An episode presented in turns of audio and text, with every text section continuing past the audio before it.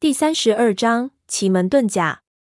那个巨大人影几乎与石碑同样的高度，依稀看到有头有脖子，与人无异。只是他站在那里的姿势与搂着腰，说不出的怪异，让人看着不寒而栗。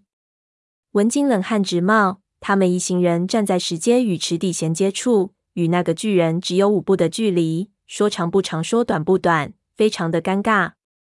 池底雾气翻腾，所有的照明只赖几盏功率不大的手电，一时间爷爷无法看清这个东西的到底是人是鬼。而刚才这里这么多人，里里外外都搜索过了，这十米开外的池地，除了中央四只定海石猴和一块无字的石碑之外，并无其他东西。这个巨大的人到底是什么时候冒出来的？谁都不知道。而这个该死的张起灵好像一点都没有察觉，仍旧入神的看着石碑，不知道到底在研究些什么。文景简直对他恨得咬牙，无奈自己是负责人，不能丢下他不管。现在一时间他也没有对策，只好嘱咐身后的部人要乱动。过了有五六分钟，这个巨人仍旧躲在雾气之后。好像没有任何行动的打算。这个时候，霍林已经忍不住了，轻声叫道：“小张，你还傻蹲在这里干什么啊？快点到我们这里来！”文景吓得忙阻止他。张起灵离这个东西太近，一旦情况发生变化，两步的距离很难全身而退。最好的办法就是暂时维持现状。文景迅速分析了一下形势，在古墓中凶险的事情虽然不少。但是只要你知道你碰到的是什么东西，自然就有办法对付。就怕你身处险境，却还没有摸到头绪，往往就死得不明不白。文景稍微一分析，觉得这个地方不可能有粽子，因为这个古墓所选的位置非常之好。西沙群岛几百年受到人为的骚扰很少，几座环形岛礁在海面上星星点点，在海下却是连成一片，形成一条连绵不断的海底山川。山川藏在海底，飓风氧气，东有龙头，西有龙尾，是一条非常少见的海底龙脉。而龙先属水而后飞天，所以水龙在风水学上还略高于山龙。这样一个地方，如果有棺材，必然真的是有棺有财。特别是如果这个古墓真的葬的是汪藏海的话，此人看名字必然是五行缺水。这样一来，在海墓之中更加相得益彰。简直可以说把风水上所谓的天地人和都占尽了。所以，除非风水书都是瞎掰，不然这里绝对不会有粽子。文景想到这里，心中已经释然。既然不是僵尸，那必然是人或者动物。只要是活的东西，这里这么多人，不要说你身高两米，就算你身高三米，我们也能把你拿下。这个时候，其中一个男生说道：“文静，我看不对劲啊。”我记得在那个位置上面，应该是那只石头猴子，该不会是有什么东西站到石猴上面去了吧？文景心中一动，他突然想到，该不会是三叔醒了过来，发现他们不在，进了这里找他们。这个人行事比较不正经，可能是怪他们不服从他的命令，就躲到雾气后面，然后爬上石猴来吓唬他们。如果真是这样，那简直太可恶。文景想到这里。已经觉得这是最有可能的解释，想着他就对那影子叫道：“吴三婶，你别玩了，快给我下来！”如果对方真的是三叔，这么一吼必然就知道自己已经露底了，那继续硬撑下去也没有必要。三叔是豁达之人，这种小事情他大笑两声也就算了，绝对不会介意。谁知道他话音未落，那个影子突然伸出一只手，对他们一摆。好像是让他们不要说话。文景一看他那身形，手的长度和他的身高不成比例，果然是有人站到了石猴之上。他想也没想，断定就是三叔，气得一跺脚，快步跑了上去，一个箭步跳上石猴，就去扯他的耳朵。这是他对付三叔最后的一招，因为他们约定过永不吵架，只要文景气到极点，就可以去拉三叔的耳朵，让他知道。自己已经非常的生气了。一般遇到这种情况，三叔就算有豹子胆，也不敢再放肆了。说时迟，那时快，他刚跳上石猴，还没来得及动手，石猴上那人就一把把他抱住，一手捂上他的嘴巴，轻声说：“我是小张。”别说话，自己看下面。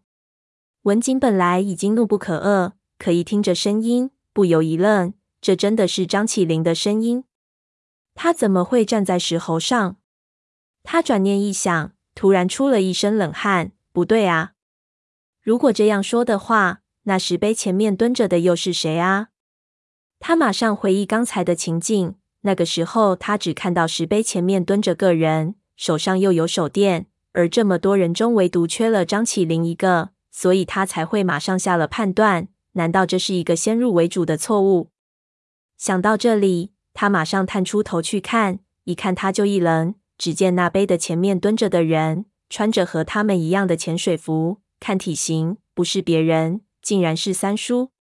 而且三叔还有点不对劲。文景一开始还不明白他在做什么，仔细一看，才发现他竟然在对着那块光滑的犹如镜子的石头碑梳头发。让人觉得毛骨悚然的是，他那种扭捏的动作，分明是女人才会做得出来。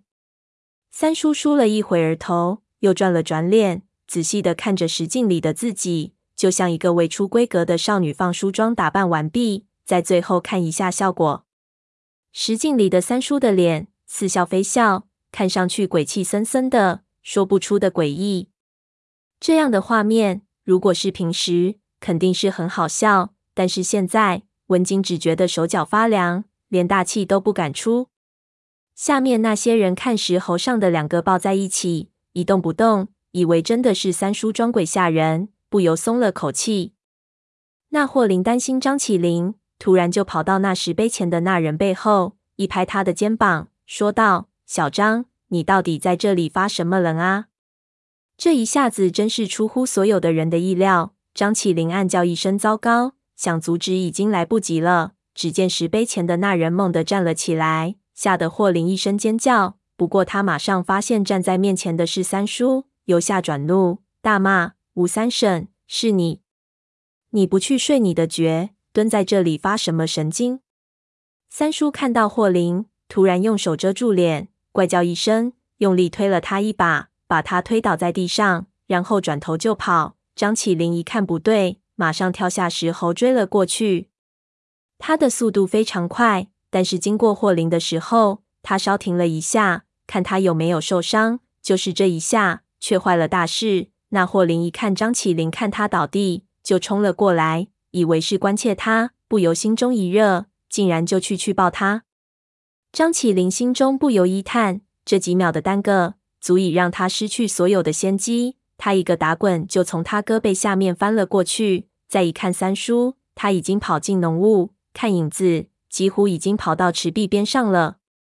张起灵大叫一声：“看住石阶，不要让他上去！”说着就直追了过去。这个时候，他隐约就看见前面的三叔突然一个侧身，一瞬间。似乎是穿进了墙壁里，然而雾气实在太浓，到底是怎么个过程，他一点都没有看到。张起灵追到池壁边上，无人可追，不得不刹车停下。他并不相信三叔钻进了墙里，虽然他不是那种什么都讲唯物论的老八股，但是这样的情景过于匪夷所思，必然有蹊跷在里面。他呆了片刻，马上用手去摸这块石墙。然而这块石墙却是实实在在的。张起灵不相信这个世界真的有穿墙术这种东西。他伸出两只奇长的手指，往那石墙上一贴，一瞬间，他那极度敏感的手指马上就感觉到这面石墙竟然是在非常缓慢的转动的。他马上脑子就嗡的一声，完了！刚才竟然一点都没有发觉，这个池竟然本身就是一个巨大的机关。他突然觉得非常的感慨，这简直是可是说是一个古工程上的奇迹。自己的所谓的经验，在这个墓主人面前，就像一个小孩子一样幼稚。但是这个机关的目的是什么？他们下来的这几分钟里，似乎整个池底并没有什么变化啊！这个该死的汪藏海，总不会只是想在自己的墓里搞一个旋转餐厅吧？对于机关的原理，张起灵并不陌生，用他自己的话说，他对于中国古墓的陷阱机关的了解超过世界上任何人。原话，他对于机关的工作原理、起源、缺点，甚至发明者的名字都非常了解。按照他的经验，这个机关必然是用最简单的原理来运作的，因为他知道，一般所谓的巧簧机关、木工按弩，无论是多少好的材料，经过少则几百年，多则上千年的岁月，其用来激发的引信都已经腐烂无法使用。能够阻挡盗墓贼的，往往是最简单的木墙外的防盗沙层。盗墓贼掘到沙层后，上面大量流沙陷落，会将盗墓者活活的闷死。但这也是非常被动的手段。现在盗墓者反而会根据洛阳铲中带沙，而确定古墓的实际位置，并直接从墓顶硬穿石二层青砖而过。要一个机关能够几百年、几千年的运作下去，必要使用几百年、几千年都不会腐烂的材料，比如说石头和不会干枯的活水。这些东西这里都有，而且这里的水还会根据潮汐的变化，提供一种动力。使得利用起来更加的方便。如果墓主人是汪藏海，那么这个人从他对奇淫巧术的痴迷程度和运用能力，已经达到化境，恐怕世界上再没人可以超得过他。张起灵一边想一边去摸其他地方的石墙，他的心里已经有了一个模糊的设想：这个墙上肯定有一个入口。刚才他一个迟疑的功夫，这个入口已经转移了位置。他一路感觉过去。才往前走了几步，果然就发现了一个暗门。不可能这么容易就被他找到的。他摇摇头，不敢入内，继续往前一路走下去。这一下，他越走越疑惑。最后一数，这里小小的地方，竟然被他摸到了八个暗门。这下子，他心里一盘算，似乎已经知道，这他娘的不是奇门遁甲吗？